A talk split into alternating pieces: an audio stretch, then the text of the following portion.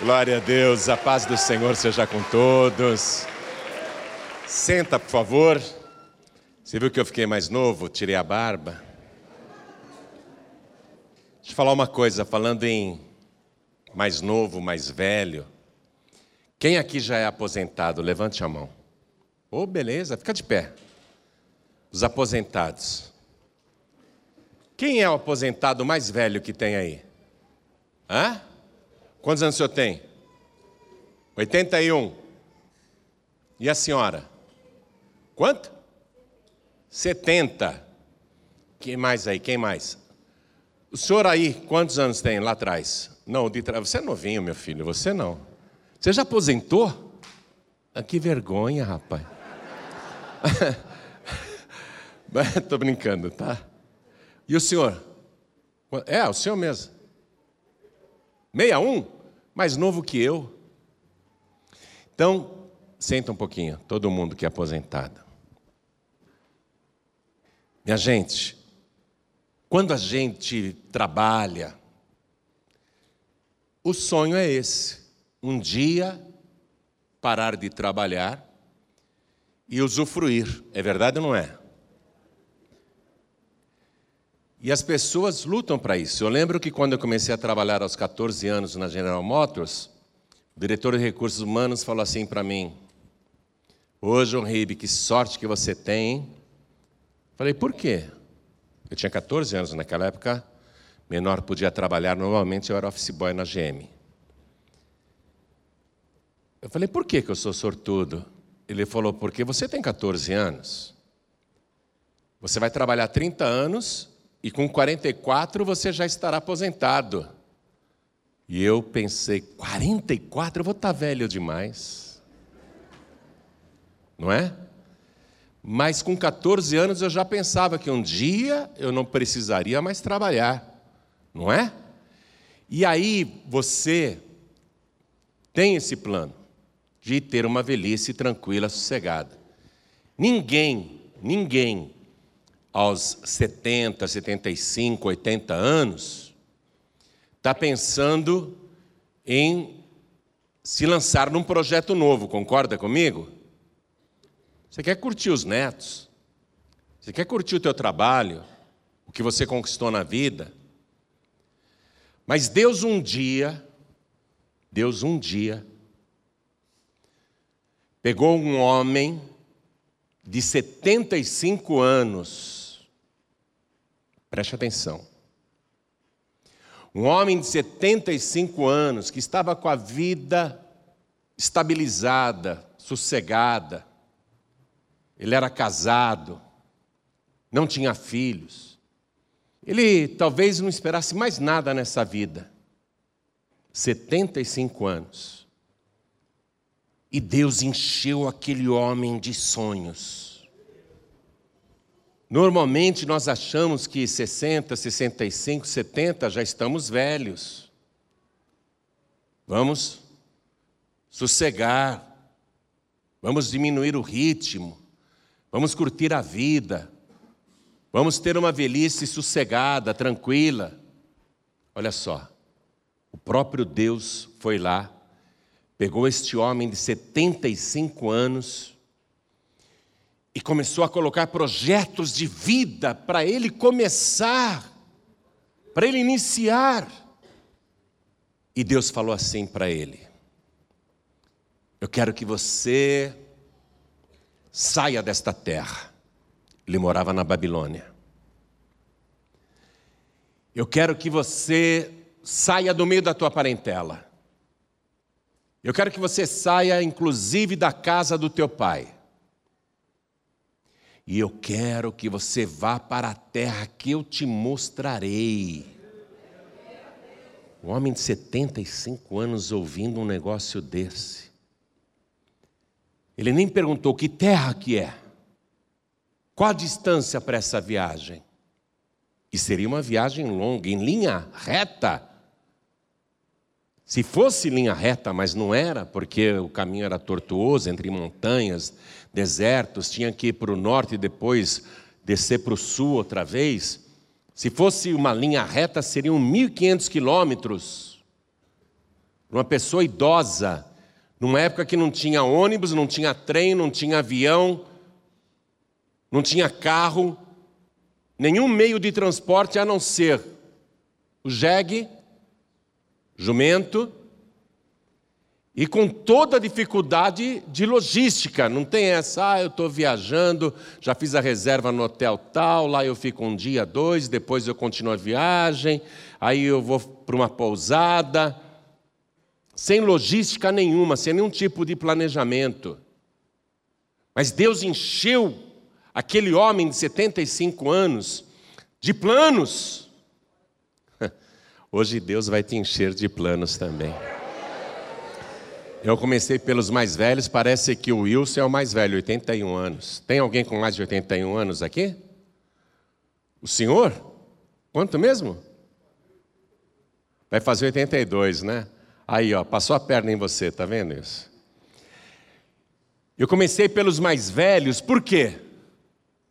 Porque Deus, para cada pessoa aqui presente, está enviando uma palavra e Ele está dizendo: eu vou te encher de sonhos e projetos novos, e você vai começar coisas incríveis, e eu vou te abençoar, e você vai prosperar, e tudo vai dar certo, porque eu serei contigo por onde quer que você andar.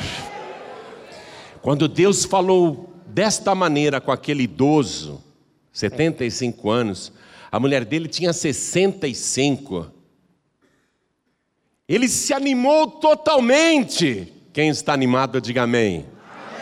amém. Você é novinho demais, rapaz. Só tem dois aqui, um com 85, outro com 81, e eles estão aí, ó. Querendo começar um projeto novo. Você tem 40, e aqui no Brasil dizem, com 40 anos, o cara não arruma mais emprego. Não é por aí? Muito velho com 45, 50, não arruma mais colocação em empresa nenhuma, não é isso que falam aí fora? Falam isso aí fora. Mas aqui dentro Deus está dizendo: Eu vou começar uma coisa nova na tua vida. Deus não tem esse negócio, você já está obsoleto, já está antiquado, já está por fora, não tem mais chance nenhuma com Deus, não existe isso não.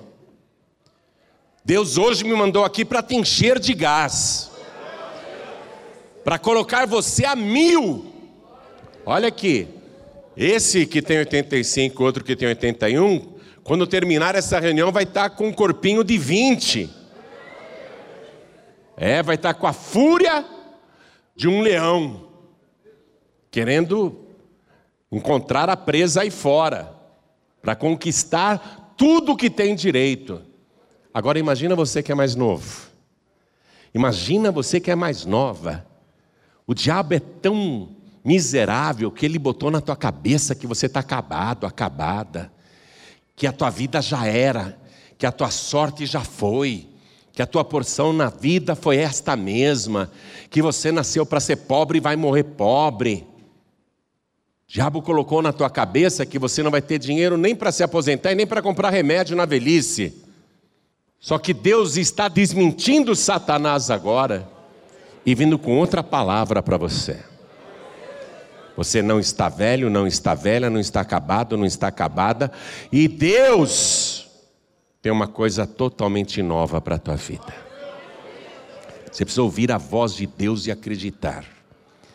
Abraão era o nome daquele idoso, 75 anos. Pegou a mulher de 65 e viajou pelo deserto, sem logística nenhuma, sem reserva de hotel, nada. 1.500 quilômetros praticamente a pé.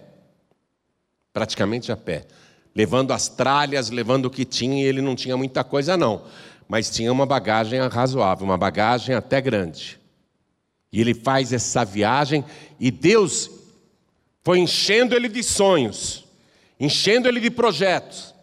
Porque a pessoa tem que ter sonhos, a pessoa tem que ter projeto, tem que ter metas. E Deus estimulou aquele homem, dando ideias novas para ele. Ó, oh, Eu vou fazer de você uma grande nação.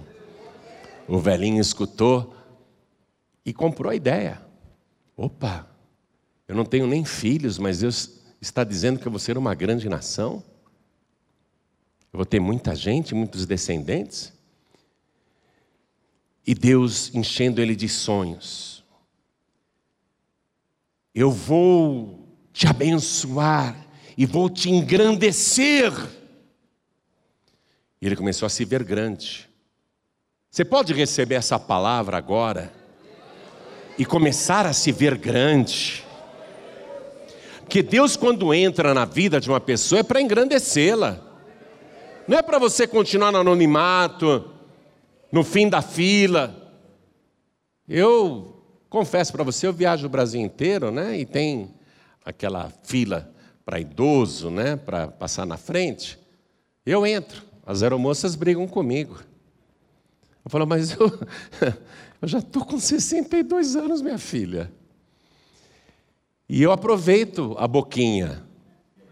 Eu aproveito, vou na frente, né? Os privilégios que a minha idade já me confere. Mas eu, na minha cabeça e no meu corpinho, eu estou a mil, porque Deus me encheu de sonhos. Deus colocou muitas ideias na minha cabeça. E eu preciso fazer tudo isso. Quando eu digo para você que eu estou na metade da minha vida, é verdade. A metade é ativa, né? Eu vou trabalhar mais 62 anos, depois eu aposento. Aí, se eu tiver viúvo, eu vou casar de novo. Aí, se, se eu casar de novo, eu quero ter filhos. Minha esposa me ouve aqui, eu vou apanhar em casa. Ela está dando risada. Ela está dando risada. Mas tem que ter sonho. Cara ficou viúvo com 50, 60, está lá pensando na gaveta dele no cemitério. Deus está colocando coisas novas para você. E Deus está dizendo: Eu vou te engrandecer muito. Eu vou fazer você crescer. Ó, Deus fala isso para uma pessoa de 75 anos. O que, que ele não está falando para você agora? muito mais. As tuas possibilidades são muito maiores. E aquele homem de 75 anos foi sonhando. Deus foi engravidando ele de ideias, de sonhos. E mais, Deus diz para ele: Tu serás uma bênção. Você vê? Assume isso, você vai ser uma bênção. Você é a bênção, a bênção ambulante. Deus te transforma numa bênção. Começa a sonhar com isso. Começa a ver isso. Você é a bênção. E aí Deus fala para aquele homem: Abençoarei os que te abençoarem e amaldiçoarei os que te amaldiçoarem, e em ti e na tua semente, quer dizer, na tua descendência, serão benditas todas as famílias da terra. Quando Deus falou isso, o homem se viu grande. O mundo inteiro será abençoado por mim. Você pode assumir essa ideia também? o mundo inteiro será abençoado por ti. Quando Deus está na vida de uma pessoa, é isso que ele faz. Então aquele homem começou a sonhar e foi para cima dos seus sonhos. Acreditou em tudo. Fez aquela viagem longa, demorou meses, meses. Para onde? Que terra? até o dia que ele chegou em Canaã, que hoje é Israel. Deus falou: é aqui. É aqui. Acompanhe comigo na palavra, por favor. Estou no capítulo 12 do livro de Gênesis. Eu vou ler o versículo 7. E apareceu o Senhor a Abrão e disse: A tua semente darei esta terra. É aqui, Abraão. É aqui. Eu darei a ti toda esta terra e para a tua descendência também, para a tua semente. Mas ele não tinha filhos. O que é que Deus está pondo dentro dele? Um sonho que até então era impossível. Casado com uma mulher que, quando jovem, era estéril, quando podia ter filhos, não teve, e agora ela não tem mais o costume das mulheres, ela não ovula mais, ela não tem mais o ciclo das mulheres, o útero dela já murchou. E ele tem 75 anos. Ele também, diz a palavra, é um homem amortecido. Deus coloca dentro dele um plano, um projeto, um sonho, que humanamente é impossível de se realizar. Mas Deus diz: esta terra aqui é aqui, ó, eu vou dar para você e para os teus descendentes. Você acha que é impossível, no seu caso em particular, Deus te engrandecer, Deus te transformar numa bênção ambulante, de modo que todos os que estiverem à tua volta, todo mundo que estiver à tua volta será abençoado por tua causa. Fazer você tão respeitado, tão respeitada, que todo mundo, todo mundo vai se beneficiar por causa daquilo que Deus fez na tua vida. Você vai gerar empregos.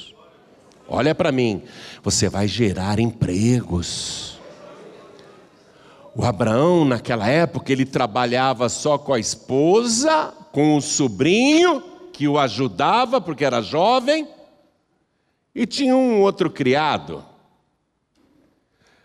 Mas ele vai começar a contratar muita gente, ele vai começar a enriquecer, ele vai crescer. Deus está cumprindo a parte material, a parte financeira na vida dele. Deus não vê nenhum obstáculo para abençoar você na parte material e na parte financeira, ainda que hoje você seja o dono, o gerente, o funcionário, o cobrador, o pagador, contas a pagar, contas a receber, o que vai lá e faz o trabalho. Não tem ninguém para te ajudar, às vezes tem um filho te ajudando, uma filha, um parente, um amigo. Deus está dizendo: Eu vou te engrandecer. Eu vou fazer coisas que você acha que hoje são impossíveis. Aos teus olhos são mesmo. Você se tornar uma pessoa rica, bem-sucedida, uma pessoa que é capaz de gerar riquezas para abençoar quem estiver à tua volta. Aos teus olhos hoje isso parece uma fantasia, uma coisa mirabolante, um sonho. Mas escute, nós não estamos falando de qualquer pessoa. Nós estamos falando do Deus Todo-Poderoso, Criador dos céus e da terra, o dono da prata e do ouro aquele que tem poder e autoridade para cumprir tudo o que promete, que não deixa a sua palavra cair por terra, que fala e vai atrás da sua palavra para cumprir. O que você tem que fazer neste exato momento é começar a acreditar não nas tuas possibilidades, não na tua capacidade, mas acreditar neste Deus Todo-Poderoso, que pode pegar o pobre que está caído no pó e levantá-lo e colocá-lo entre os grandes, entre os poderosos, que pode tirar você ali do finalzinho da fila e colocar em primeiro lugar, seja em qualquer ramo, em qualquer negócio e em qualquer terra. Abraão podia falar assim: Meu Deus, me deixa aqui na Babilônia mesmo e me abençoe aqui mesmo. Deus falou: Não, eu tenho uma coisa nova para você. Eu tenho um projeto novo para você. Eu vou transformar você num país. Aquele homem ficou cheio de sonhos apesar da idade. Qual é o teu sonho hoje? Você parou de sonhar muito cedo. E o pior é que você nem acredita nos teus sonhos. Teve tanta vontade de iniciar um negócio próprio, de abrir um negócio, de fazer um projeto, comprar uma casa, comprar um apartamento, construir, reformar, abrir um ponto novo, ampliar a sua rede, contratar funcionários, e você foi desanimando por causa das dificuldades. Eu concordo com você que as dificuldades são imensas, mas me diga uma só que seja grande demais para o nosso Deus. Uma só dificuldade que Deus não possa vencer por você. Abraão não podia ter filhos. E Deus falou: Esta terra todinha eu vou dar para você e para os teus descendentes. Ele acreditou, tomou posse disso. Aí, vários anos se passaram, minha gente.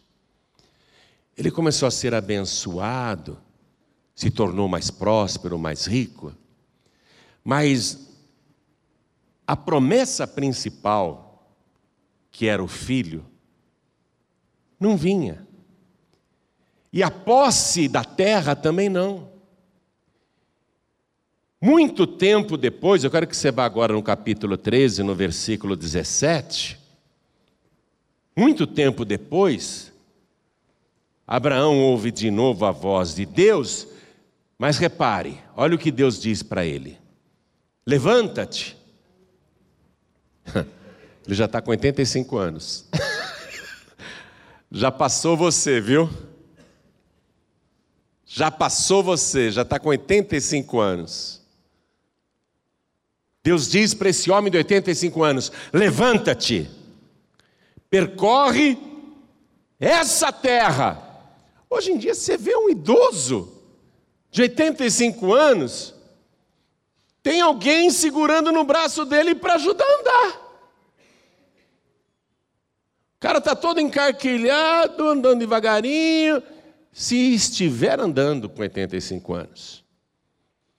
Mas Deus colocou tanto sonho dentro de Abraão, que ele não olhava mais para a idade que ele tinha. E Deus diz: levanta-te, percorre essa terra, no seu comprimento e na sua largura. Minha gente, 450 quilômetros de comprimento. Percorre a pé. Para um homem de 85 anos, percorre esta terra no seu comprimento e na sua largura.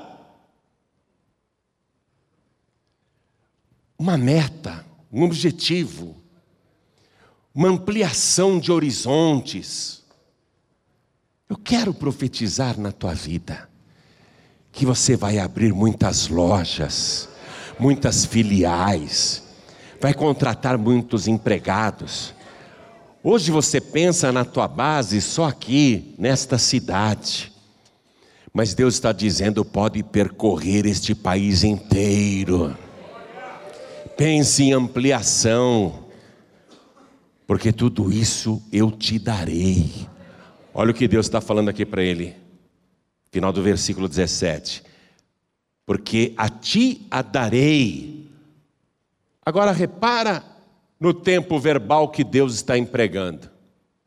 Dez anos depois, continua sendo uma promessa futura. Pegou aí? A pessoa não desanima ao ver que aquilo que ela espera nunca chega, desanima ou não desanima? O que Deus está nos ensinando aqui no caso específico de Abraão? Que apesar da aparente demora, a gente não pode desanimar e nem desfalecer. Pastor, sabe o que acontece? É que as minhas contas vencem no final do mês. A fatura do meu cartão de crédito vence dia 5. Até o quinto dia útil do mês, todo mês, eu tenho que pagar os funcionários, não é? Estou há meses e há mais de ano com o saldo no vermelho e sem condições de pagar os compromissos. Quando é que Deus vai resolver esse meu problema? Desanima, não desanima? O que é que Deus está te mostrando? Que Ele continua firme na promessa com você. Que você não pode parar de andar com Ele e de esperar nele e acreditar nele. Deus te trouxe aqui hoje para ouvir isso. Você não pode desanimar e desistir de esperar nele. Calma. Está desesperado, desesperada por quê? Fica aí pensando até em se matar. Ah, se eu morresse acabava tudo isso. Acaba para você aqui na terra, mas continua para a tua descendência, vai deixar dívida para a viúva, para os filhos. Então, olha aqui, para com esses pensamentos negativos. Ah, se eu morresse até era melhor. Preste atenção. Olha o que Deus está te dizendo. Levanta-te. Levanta-te, se ficar sentado o dia inteiro não está com nada. Vai à luta. Percorre essa terra no seu comprimento e na sua largura, porque a ti a darei. Continua sendo uma promessa futura. Continua sendo. Quem aqui tem promessa de Deus? Levante a mão. Você está esperando mesmo o cumprimento dessa promessa? Eu quero ver o teu cabelo ficar branco que nem o meu. E você, ah, o seu já está branco, né? Ok, não tem problema nenhum. O Abraão estava com a cabeça branquinha, Deus estava dizendo para ele: levanta-te, percorre esta terra, vai à luta, arregaça as mangas vai tomar posse do que eu estou prometendo para você. Toma posse pela fé de tudo que eu estou te falando. Essa palavra não é mais para Abraão, essa palavra é para você hoje, nessa noite. O Abraão já foi, já cumpriu, já aconteceu. É o Deus de Abraão que está te prometendo agora. O Deus que tem poder para cumprir o que ele promete. Eu estou te enchendo de gás, porque Deus está te dizendo: levanta-te percorre esta terra, porque a ti a darei. Espere em Deus, mas trabalhe. Enquanto você espera, vá em frente. Eu nunca vou esquecer o que Deus me falou quando Ele me deu as orientações, as diretrizes da paz e vida. Até então eu era um pastor fracassado. Naquele dia à tarde, numa reunião de quarta-feira à tarde, Deus falou comigo assim: limpa a igreja, tira a livraria, tira a cantina, tira a lanchonete, pregue a palavra pura, não explore a fé nem a ingenuidade das pessoas, pode falar de dízimos e ofertas, e vá em frente, porque eu vou levantar o povo. O que Deus está falando para você hoje é a mesma coisa. Escuta. Olha, Deus está sendo, no seu caso, mais generoso do que ele foi com Abraão e comigo também. Porque Abraão ouviu uma voz e eu acho que eu ouvi também. Não chegou nenhum profeta me falando essas coisas. Naquele momento eu podia pensar, estou ficando louco, é desespero, eu, eu acho que Deus está falando comigo, mas vai ver coisa da minha cabeça. Eu podia pensar desta maneira, porque não tinha ninguém afirmando categoricamente o que eu tinha que fazer. Não era uma voz audível, que nem você está me escutando agora, não. Era uma coisa assim, meio nebulosa parecida até com o próprio pensamento. Só que quando Deus me falou, eu acreditei. E Deus hoje está sendo generoso com você, porque Ele está colocando a palavra na boca do profeta e falando diretamente com você. para você crer e tomar posse. Levanta-te.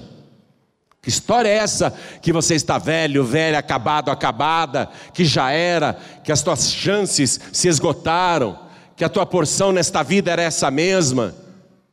Deus está dizendo: levanta-te, percorre essa terra, vai conquistar, meu filho, vai conquistar, minha filha.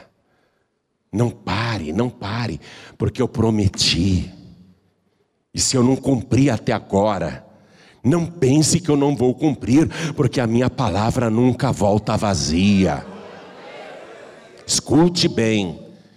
Eu sinto o Espírito de Deus usando a minha boca para falar com você agora. Eu sinto a autoridade do Espírito Santo para falar no teu coração e na tua alma. Deus está dizendo claramente que se ele demorou, isso não significa que ele não vai fazer. Amém? Que é para você continuar se levantando e indo à luta. Nada de entregar os pontos. Abraão está com 85 anos. É uma promessa futura. Você vai aprender agora a palavra. Olha só. Muito tempo depois, o Abraão está cheio de riquezas, o Abraão foi visitado pelo arquétipo de Cristo no Antigo Testamento, que é Melquisedeque. Melquisedeque trouxe pão e vinho para Abraão, figura da Santa Ceia no livro de Gênesis. Melquisedeque era o rei de Salém, o rei da paz, o rei da justiça sacerdote do Deus Altíssimo. Todos os estudos teológicos apontam Melquisedeque como Cristo no Antigo Testamento. Todos os teólogos afirmam isso. Não há discussão a respeito disso. E a marca registrada de Cristo é justamente o pão e o vinho símbolo do seu corpo e símbolo do seu sangue, que aliás, todo mês nós temos a Santa Ceia, para participar do corpo e do sangue de Cristo.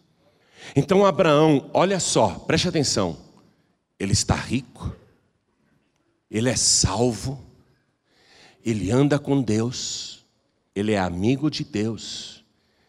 Mesmo sem ser militar e mesmo sem ter um exército, ele derrotou quatro reis. Ele é visitado por Melquisedeque. Ele participa da Santa Ceia no Antigo Testamento. E naquela ocasião, ele dá para o sacerdote Melquisedeque o dízimo de tudo. Até dizimista ele é. Mas o que ele quer, o grande sonho da sua vida, ainda não aconteceu. Você é salvo? Espero que sim. Você é fiel a Deus? Eu espero que sim. Você anda com Deus, eu espero que sim. Você ouve a voz de Deus, eu tenho certeza disso, porque Deus está falando com você agora. Você tem tudo o que uma pessoa pode desejar nessa vida espiritual. Mas tem coisas que talvez Deus ainda não tenha feito para você. Apesar de você ser uma bênção. Apesar de você ser salvo, salva dizimista fiel, ofertante fiel, de estar em comunhão, de tomar a santa ceia, uma pessoa batizada e tudo. Mas Deus continua falando com você no futuro. Aí Deus, numa visão, ele fala com Abraão, acompanhe comigo no capítulo 15 agora. Depois destas coisas veio a palavra do Senhor a Abraão em visão, dizendo: não temas, Abraão, eu sou o teu escudo, o teu grandíssimo galardão. Quer dizer, eu sou o teu escudo, não tenha medo de nada. Pode se esconder atrás de mim, porque nenhum dardo inflamado do inimigo vai te tocar, nenhuma peste maligna vai te atingir, nenhuma enfermidade, nenhuma doença. Eu estou na frente para eliminar tudo. Eu sou o teu escudo. Todo ataque contra a tua vida, não tenha medo. Está recebendo essa palavra? todo ataque contra a tua vida, não tenha medo, porque eu sou o teu escudo, eu sou o teu protetor. E Deus diz para ele: E eu sou a tua recompensa, eu sou o teu galardão. Deus está afirmando que é, mas cadê? Abraão diz assim para Deus, versículo 2: Senhor, que me has de dar?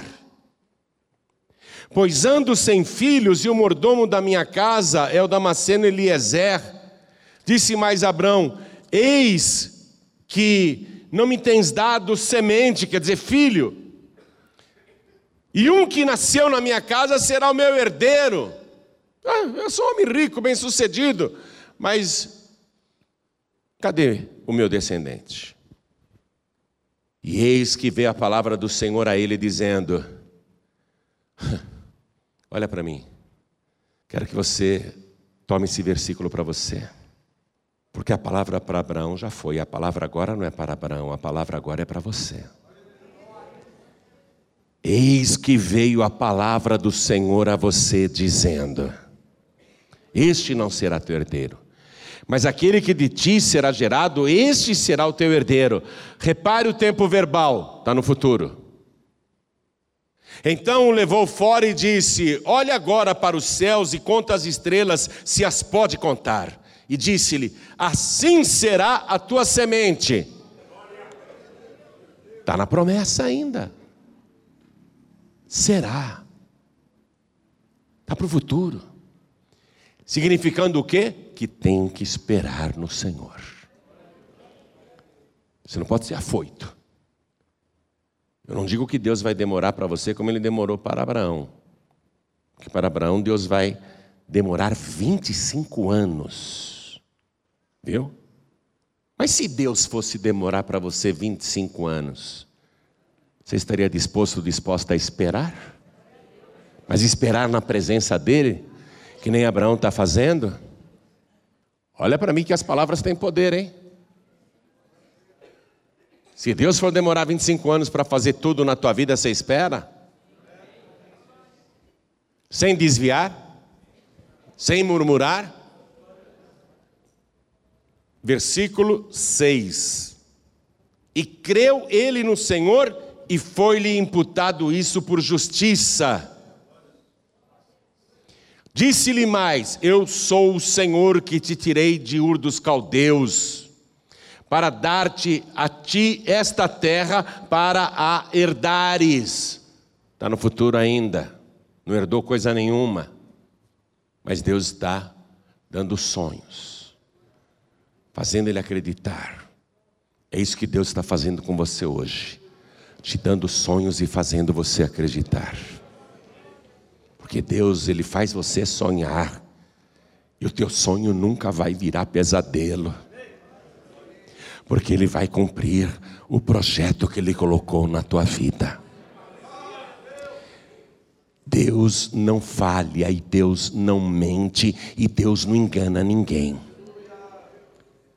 Ele está falando com você hoje. Pode ser que esteja ainda no futuro, mas Deus está falando com você. Quando Deus falou essas palavras para Abraão, surgiu um segredo que é revelado em seguida. E é isso que eu quero te mostrar. O Abraão diz assim para Deus, versículo 8: E disse ele: Senhor, como saberei que hei de herdá-la? Está no futuro, não está? O próprio Abraão, que recebe as promessas, está perguntando: quando? E como? Hein? Não é tua pergunta também? quando e como? hein? Quando e como? Não é o que nos interessa? Senhor, quando? Por amor do teu nome, fala, Senhor. Quando? E como? Hã? E como? E como? Hã? Abraão não sabe. Só que a solução está com Abraão quando e como, que é o que nos interessa, está com a gente mesmo. Não está mais com Deus, e Deus vai mostrar quando e como. Amém? Aqui é para quem já foi experimentado na fé como Abraão e quer pegar a lição e pôr em prática. Porque teoria não resolve nada, minha gente. A palavra de Deus diz o seguinte: a fé sem obras é morta. Teoria não resolve nada. Tá cheio de teórico aí, ó, com diploma, canudo, PhD, curso no exterior e desempregado. Na pior. Preste atenção. Olha aqui. Vou reler o versículo 8. Deus, Senhor, como? Como? E quando que eu vou herdar? Como e quando? O que Deus poderia ter respondido para Abraão diante dessa indagação importantíssima? Porque Abraão cansou de esperar. Se é que podemos dizer que ele cansou. Mas essa espera está sendo angustiante e desgastante. Quando a promessa demora muito, enfraquece a fé. E Abraão está sendo direto. Como e quando que eu vou herdar? A pergunta é direta agora. Deus podia responder: Ô oh, Abraão, confia em mim, rapaz. Eu sou o Deus Todo-Poderoso, Criador dos céus e da terra. Espera que você vai ver. Deus não podia falar isso? Podia ou não podia? Olha a resposta que Deus dá para Abraão. E esse é o segredo. Eu quero que você pegue a caneta, circule pega o marcador de texto, aquele amarelinho, e tinja esse versículo de amarelo. Porque aqui que está o segredo e você não entende. Olha, você tem que abrir o um entendimento para compreender os mistérios. Em resposta a Abraão, que quer saber como e quando, Deus responde. Acompanhe no versículo 9. Toma-me uma bezerra de três anos, e uma cabra de três anos, e um carneiro de três anos, e uma rola e um pombinho. Espera um pouquinho, meu Deus, eu quero saber como e quando. Eu estou esperando há anos por isso. Estou esperando há anos por isso. Olha só, vamos recapitular. Abraão ouviu a voz de Deus, obedeceu, foi para a terra que Deus mandou, começou a prosperar. Deus fala com ele, ele tem visão. Deus promete muitas coisas, é tudo no futuro, né? Abraão enriquece, prospera, mas ele ainda não tem a terra e ainda ele não tem um descendente que de todos os seus projetos de vida são as duas coisas mais importantes ele é dizimista fiel, ele toma a santa ceia, servida pelo próprio Melquisedeque, mas ele não tem o que ele mais deseja. Senhor, como e quando? E Deus dá essa resposta. Vê se você pega, vê se você pega isso daí. Vê se você entende isso daí. Parece até uma coisa fora do contexto, minha gente. Mas pelo contrário, é a palavra rema, é a palavra revelada. É aquilo que só quem é espiritual e tem fé é capaz de entender. A pessoa que é carnal, a pessoa que não é espiritual, a pessoa que não tem fé, ela lê isso daqui, ela passa abatido, ela não entende que é uma resposta de Deus para o como e o quando. Você não queria saber como e quando? Quem queria saber como e quando? Deus já falou muito com você hoje. O que te interessa, e para todos nós interessa, é essa resposta. Por isso que eu falei, marque, circule, frise isso daqui. Espera aí. Deus está pedindo para ele. Espera um pouco. Eu...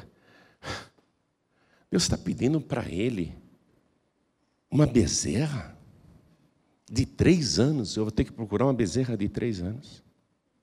Deus está pedindo para ele, está mandando tomar para ele uma cabra de três anos. e um carneiro de três anos, e uma rola e um pombinho. Que resposta, francamente, mais estranha. Que resposta mais estranha.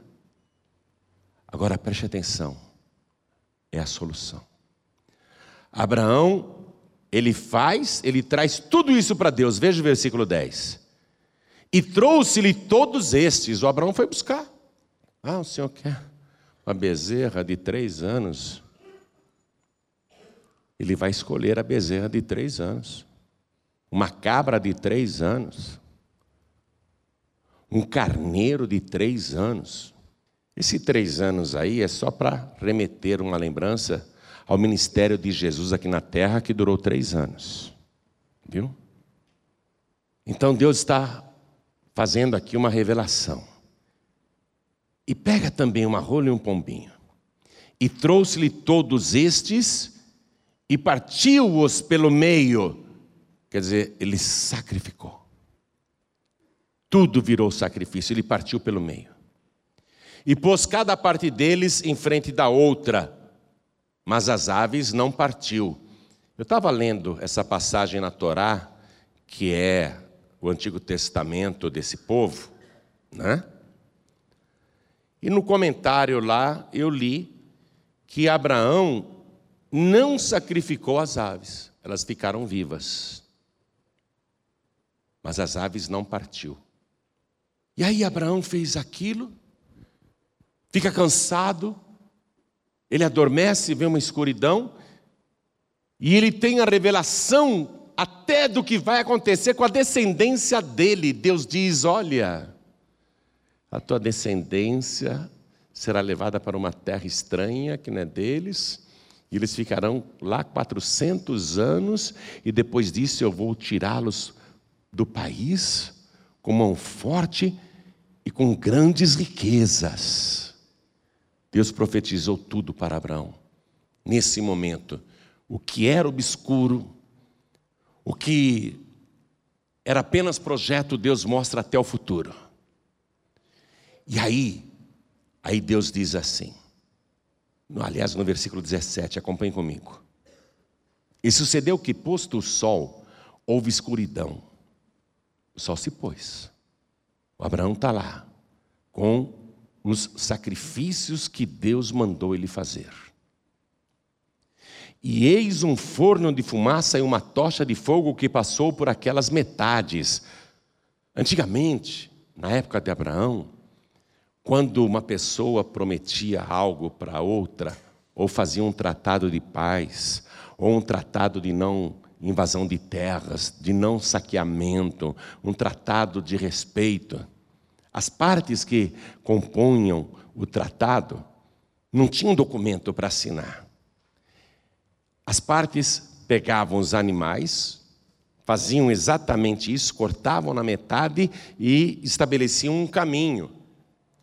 E aí as duas partes entravam naquele caminho do sacrifício e davam as mãos ou colocavam a mão debaixo do joelho, e ficava claro que as duas partes teriam que cumprir o que estava prometido, sob pena de se tornarem iguais àquelas vítimas que estavam repartidas, cortadas na metade. Então Deus usou aqui uma linguagem para Abraão entender. Continuando a leitura. E eis um forno de fumaça e uma tocha de fogo que passou por aquelas metades. A tocha de fogo representa a presença de Deus. Porque quando Deus se manifestou no Monte Horebe para Moisés, ali na sarça, era como um fogo que não queimava a planta. Deus usa a figura do fogo, até o batismo com o Espírito Santo e com fogo, é um sinal da presença dele. Então a tocha de fogo que Abraão vê entrando naquele caminho do sacrifício, é Deus entrando e se comprometendo, como uma das partes, que aquilo que está sendo colocado, Ele vai cumprir. Está entendendo isso? Então Deus está assumindo isso. E Deus fala o seguinte: Acompanhe comigo o versículo 18. Naquele mesmo dia, diga, naquele mesmo dia. Atenção que o homem está esperando há anos. Tudo que ele ouve é só promessa futura.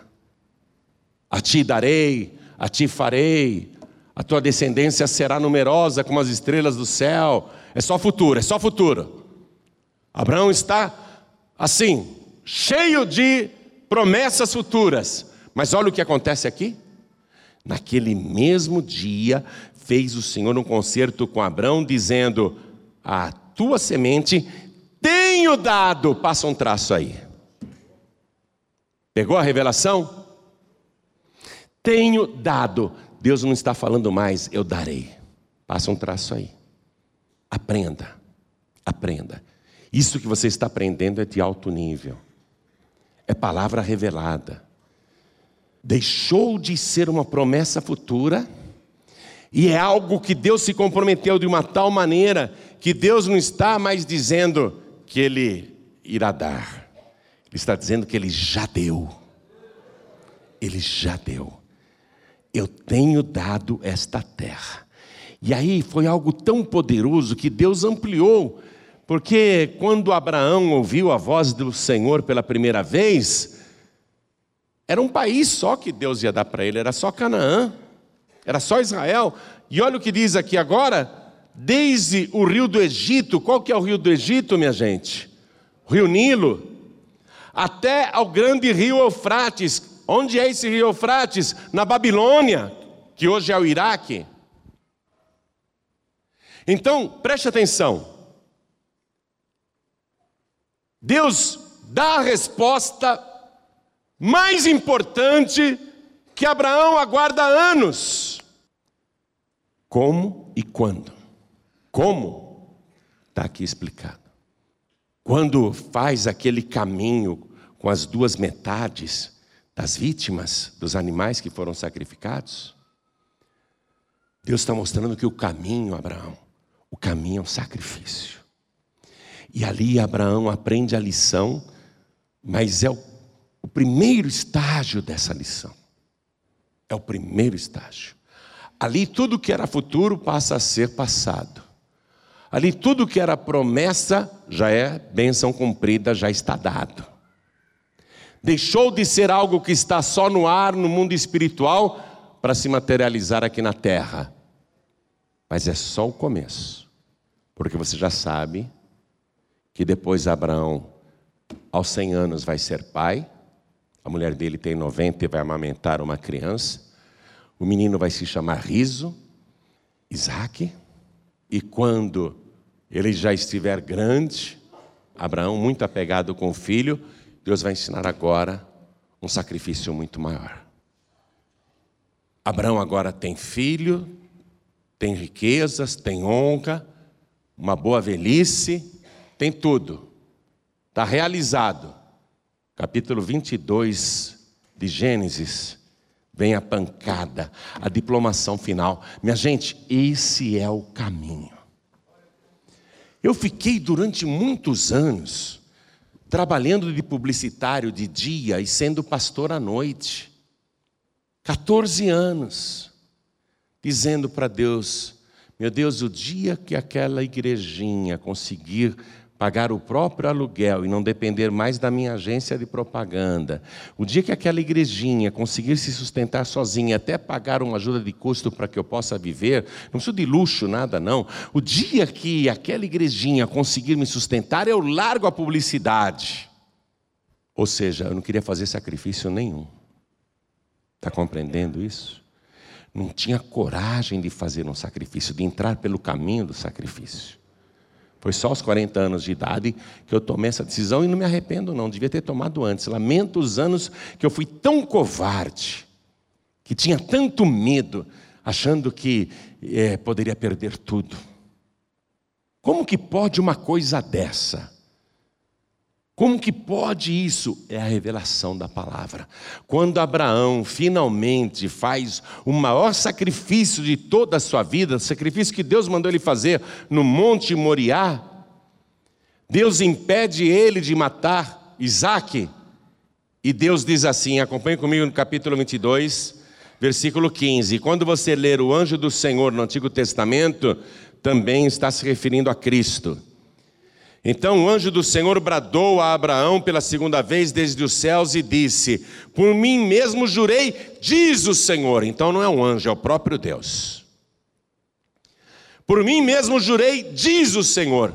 É o pacto, amados, é o compromisso. Porquanto fizeste esta ação, me fizeste esta ação.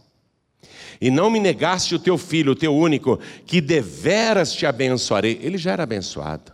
Mas agora Deus está dizendo: Eu vou te abençoar de verdade mesmo, Abraão. Você passou com louvor nessa nova prova. Que deveras te abençoarei e grandissimamente multiplicarei a tua semente como as estrelas dos céus. Aí Abraão lembrou daquela noite que Deus falou para ele: sai da tua tenda, conta as estrelas, se é que as pode contar. Aquilo era promessa. Deus está dizendo, ó, deveras te abençoarei, grandissimamente multiplicarei a tua semente como as estrelas dos céus e como a areia que está na praia do mar, e a tua semente possuirá a porta dos seus inimigos. É impressionante que aquele país minúsculo, menor do que o estado de Sergipe, árido, cercado por nações inimigas em volta, que só pensam em aniquilar, destruir, exterminar a descendência de Abraão, inclusive com bomba atômica, o Irã deseja muito varrer Israel do mapa. É impressionante que, estando cercado por tantos inimigos, até hoje, ninguém consiga destruir a descendência de Abraão. Por causa do sacrifício de Abraão feito nesta ocasião, o maior sacrifício que um pai, um ser humano já fez. Só Deus só Deus foi maior do que Abraão na hora de sacrificar. Só Deus. Então veja, aconteceu dois mil anos antes de Cristo.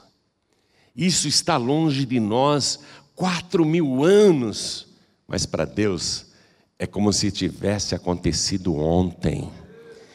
Abraão, eu jurei e eu cumpro o que eu prometo ninguém vai tocar na tua descendência. Deus é comprometido com aquele pequeno país e com aquele pequeno povo, pequeno aos nossos olhos, mas eles estão espalhados pelo mundo de uma tal maneira que ninguém mais sabe contar quem é descendente de Abraão.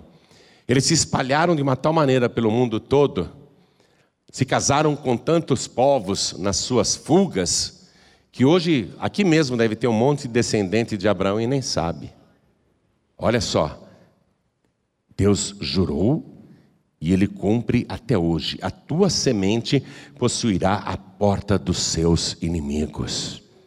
E em tua semente serão benditas todas as nações da terra, porquanto obedeceste à minha voz. Hoje Deus está te revelando claramente a palavra. Enquanto eu fiquei lá, oh meu Deus, dia que a paz e vida der certo, eu largo a publicidade e só vou pregar o Evangelho. Aí eu fecho minha agência. Oh, meu Deus, ia lá, deitava no altar, a igreja fechada, não vinha ninguém, uma igreja fracassada há muitos anos, e eu fazendo promessas para Deus, promessas, promessas que eu nunca cumpria. Porque tem que fazer a ação, amados. Enquanto eu fiquei dizendo, meu Deus, o dia que a paz e vida der certo, eu largo a publicidade. Era só promessa. É como aquela pessoa que diz, ah, eu vou fazer. Viu? Eu vou fazer um sacrifício para Deus. Eu vou sacrificar para Deus. Um dia eu sacrifico. A pessoa está cheia de boas intenções, mas não faz nunca. E enquanto não faz, tudo continuará sendo promessas na tua vida. Eu perguntei quem aqui tem promessas de Deus, a igreja inteira levantou a mão. Todo mundo tem promessas de Deus. E Deus está firme nas promessas, ele não recuou, não. Tudo que ele te prometeu, ele está mantendo firme. Eu tenho poder para cumprir. Mas quando que ele vai fazer? Como e quando? Você não queria saber como e quando? Acredite, acredite. Olha, preste atenção nisso. Apocalipse capítulo 13, versículo 8, diz que Jesus é o cordeiro que foi morto antes da fundação do mundo. Ele não tinha nem corpo. Por que, que o cordeiro foi morto desde antes da fundação do mundo? Porque o que Deus iria fazer aqui neste planeta e no universo não poderia ser um projeto fracassado. O projeto de Deus teria que ter uma proteção de que ele daria certo. Mas enquanto era só um projeto, uma decisão espiritual, é como o teu pensamento: um dia eu sacrifico, um dia eu faço. E não faz nunca, né? Enquanto era só uma intenção espiritual, já era uma decisão espiritual, mas que não estava realizada no mundo material. O que aconteceu? O projeto era lindo, mas Satanás entrou no jardim do Éden. E a humanidade perdeu todos os privilégios e foi para o deserto.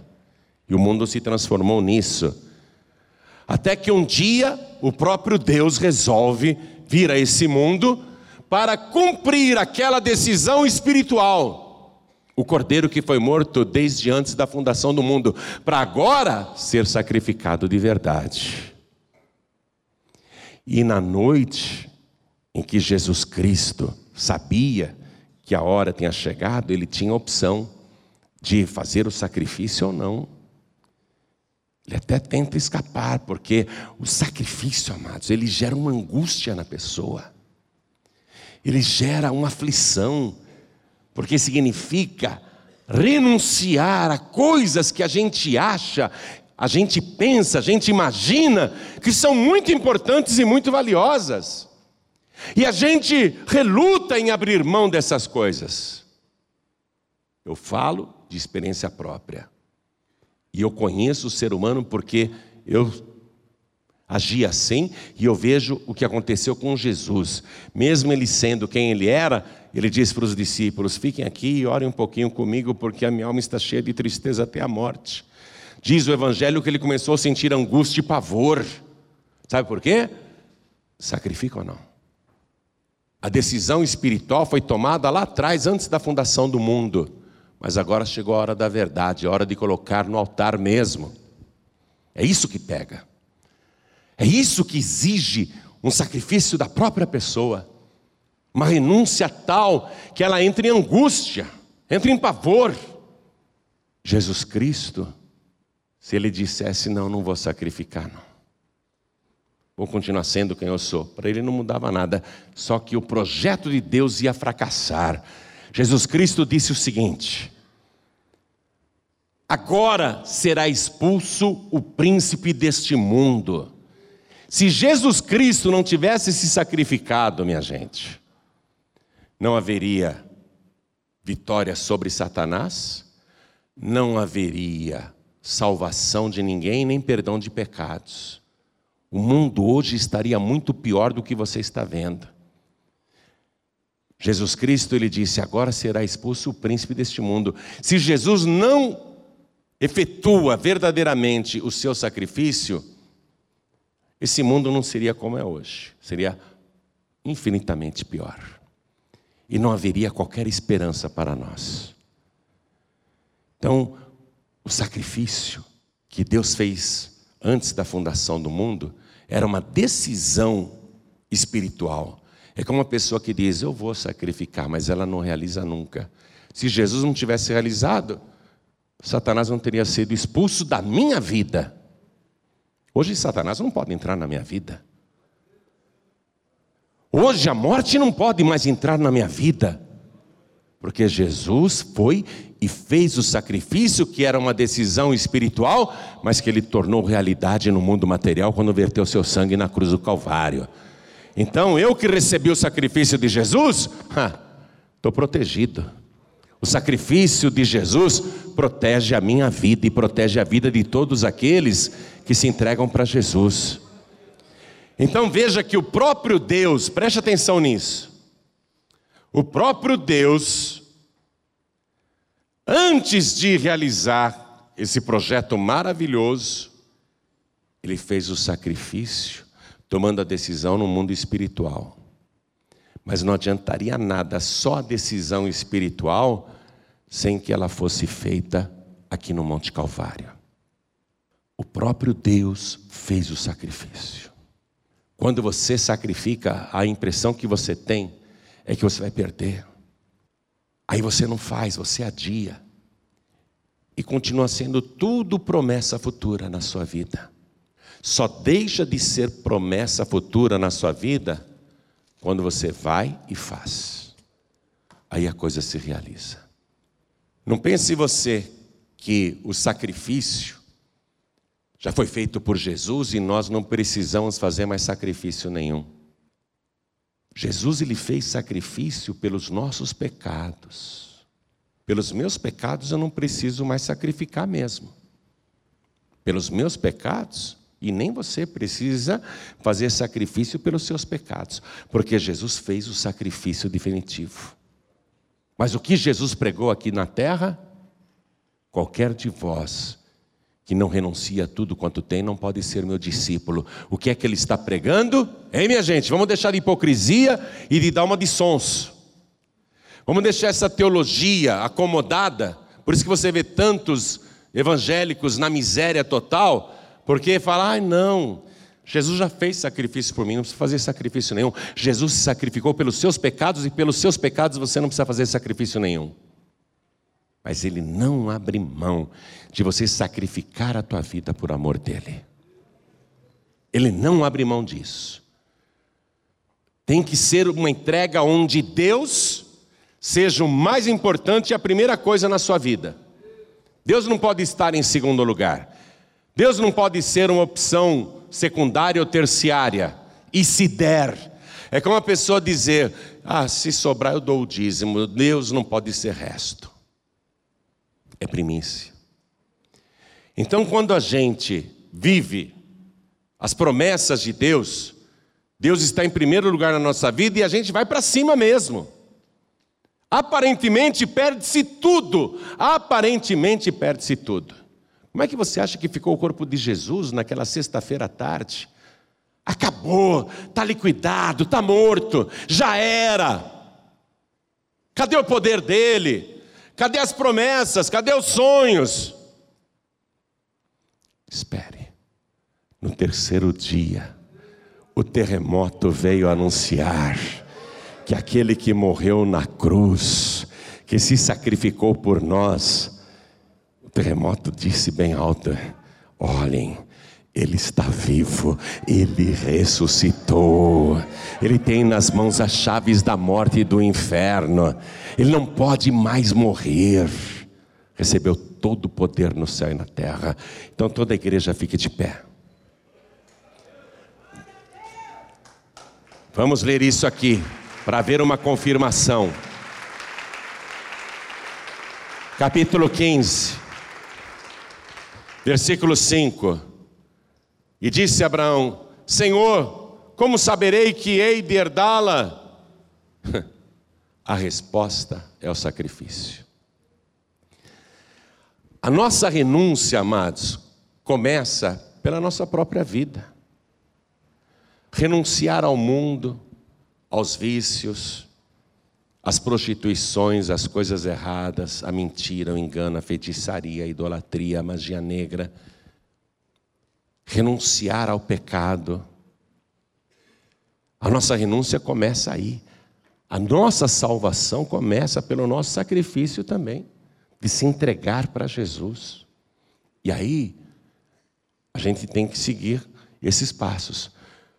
Porque aí você já é salvo, como Abraão já era salvo. Abraão participou da Santa Ceia servida por Melquisedeque, você vai participar da Santa Ceia dizimista fiel, cheio de vitórias, prosperando. Mas como e quando, Senhor? Como e quando? A resposta foi dada para você. O sacrifício começa quando a gente diz assim: eu quero me entregar para Jesus. Eu quero me render aos pés dele. Olha, não quero mais saber do mundo, não quero mais saber das drogas, não quero mais saber das más companhias, eu não quero saber mais da vida dupla, das coisas erradas, não quero mais saber da mentira, do engano. Agora eu quero servir a Deus. O sacrifício começa por aí. O sacrifício, nesse caso, é o seguinte: Abraão, sai da tua terra, Sai da tua parentela, sai da casa do teu pai e vai para a terra que eu te mostrarei. Abraão teve que começar a renúncia ali. Você tem que sair do mundo. Preste atenção. Você tem que sair do mundo. Você tem que vir para Canaã, para a terra que Deus está te mostrando. Sair da tua parentela. A parentela está na feitiçaria, está na magia negra, está na idolatria, está na tradição religiosa. Sair da tradição da parentela e sai da casa do teu pai, até contraria o pai, a mãe. Nós temos casos e ouvimos de muçulmanos que se converteram, de judeus que se converteram, que foram deserdados, exilados, abandonados. A família não reconhece mais. E daí? O que interessa é que o teu nome está escrito no livro da vida do Cordeiro. O que interessa é que Deus te reconhece como filho. Então, a renúncia de Abraão começou quando Deus falou para ele: sai da Babilônia, meu filho, sai dessa terra de feitiçaria, sai dessa terra de misticismo, de idolatria. Começa aí. Só que depois ele vai ter que aprender uma série de coisas como você aprendeu hoje, até chegar no ponto máximo. Mas não se preocupe, não, viu? Não tenha medo. Que Deus te testa, Deus te prova mas Ele sempre cumpre o que promete e Ele nunca te abandona. Quando Deus me disse, vai em frente que eu vou levantar o povo, como Deus tem levantado o povo em toda a parte. Em toda parte, em toda parte, e não só no nosso país, é em toda parte. Escute, não precisa ter medo, você tem que ter é fé em Deus. Creu Abraão em Deus, só que ficar crendo, eu creio, eu creio, eu creio, mas não faz, é uma fé morta. E uma fé morta não produz resultado. A fé sem obras é morta. Então começa hoje a tua renúncia. Qual é a tua renúncia hoje? Renunciar a mim mesmo. Vou renunciar a minha família, que é de tal religião. Vou renunciar a minha parentela, que é de tal religião Agora é a minha decisão com Deus. Eu ouvi a voz de Deus falando comigo. Deus falou forte no meu coração. Eu senti Deus falando diretamente comigo. Então eu quero fazer o que Deus está mandando eu fazer. E vou fazer pela fé. Aí você vai em frente. E não tenha medo, não. Se entrega agora para Jesus, corpo, alma e espírito. Se rende totalmente. Posso te dar uma palavra boa? Pense assim: e se eu fosse morrer amanhã? Essa decisão hoje é importante ou não? Os conceitos familiares, as tradições religiosas da família, as posições sociais, as coisas às quais eu me apego e não quero largar de jeito nenhum. Se eu morrer amanhã, elas são importantes? Não, não são mais. O que é importante agora é você ouvir a voz de Deus, levantar a tua mão, entregar a vida para Jesus e recebê-lo como teu único, suficiente, exclusivo e eterno Salvador. O mais importante a fazer agora é esse primeiro passo. Foi esse primeiro passo que Abraão deu quando Deus disse: sai da tua terra, sai da tua parentela, sai da casa do teu pai. É o primeiro passo. Sai da Babilônia, sai do mundo, sai da tradição religiosa, sai dos teus conceitos religiosos. Ouve a voz de Deus agora e se entrega totalmente para Ele. E deixa Deus te orientar. Deixa Deus guiar os teus passos e Ele vai guiar. Amém? Então vou perguntar: quem aqui quer se render totalmente ao Senhor? Entregar a vida para Jesus e recebê-lo como único, suficiente, exclusivo e eterno Salvador. Erga a mão direita assim bem alto, todos que querem. Ergue a mão. Isso.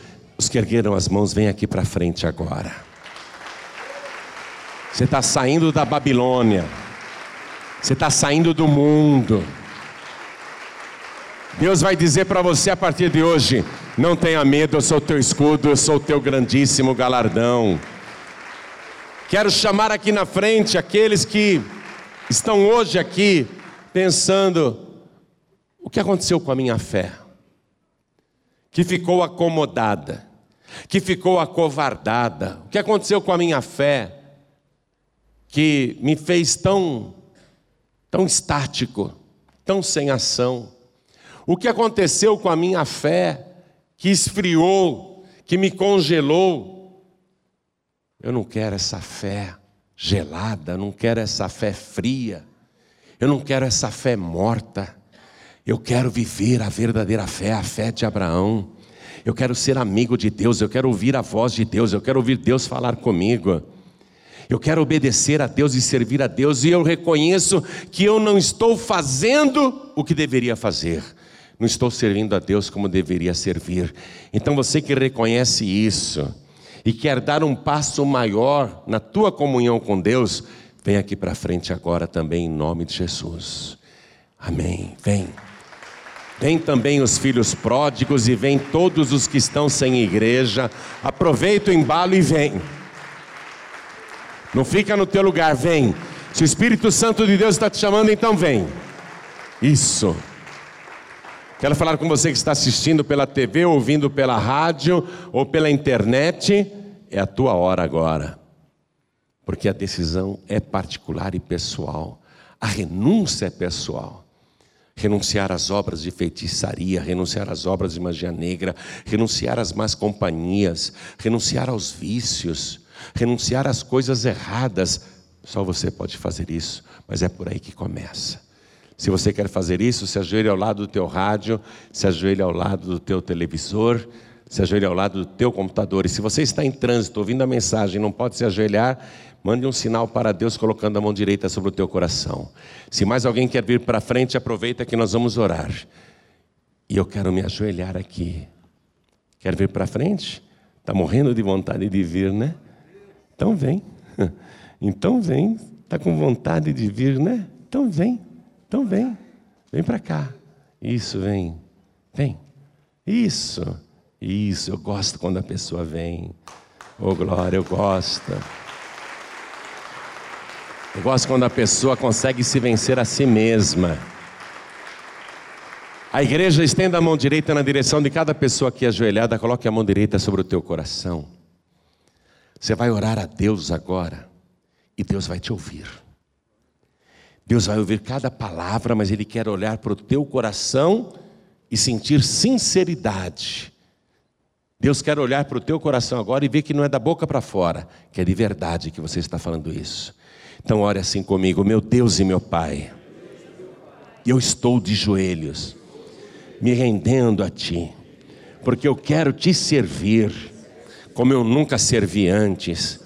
Eu quero caminhar com o Senhor, e ainda que o caminho pareça um sacrifício, eu abraço de todo o coração e vou seguir em frente, porque eu não ando sozinho, o Senhor está comigo neste caminho, e eu confio plenamente que o Senhor é o meu escudo e o meu galardão. Eu não temerei nada me sucederá, nenhum mal me alcançará, porque eu ando contigo e o Senhor me protege. Meu Deus da glória, perdoa os meus pecados, as minhas iniquidades, apaga, Senhor, as minhas transgressões e escreve o meu nome no teu santo livro, o livro da vida, e me dá, Senhor, uma nova vida. O plano que o Senhor fez para mim daqui por diante tem de se cumprir. Faça a tua vontade na minha vida, porque eu vou te servir com todo o meu coração, com toda a minha alma, com todo o meu entendimento e com todas as minhas forças, e não importa quanto tempo eu tenho de esperar, eu confio que a tua promessa vai se cumprir. Em nome de Jesus, assim seja feito. Amém. Você acabou de receber as boas novas do Evangelho através de João Ribe Palharim, um oferecimento dos pregadores do telhado. Participe da reunião de Paz e Vida. Para informações, acesse pazevida.org.br. Paz e Vida, lugar de gente feliz e ungida.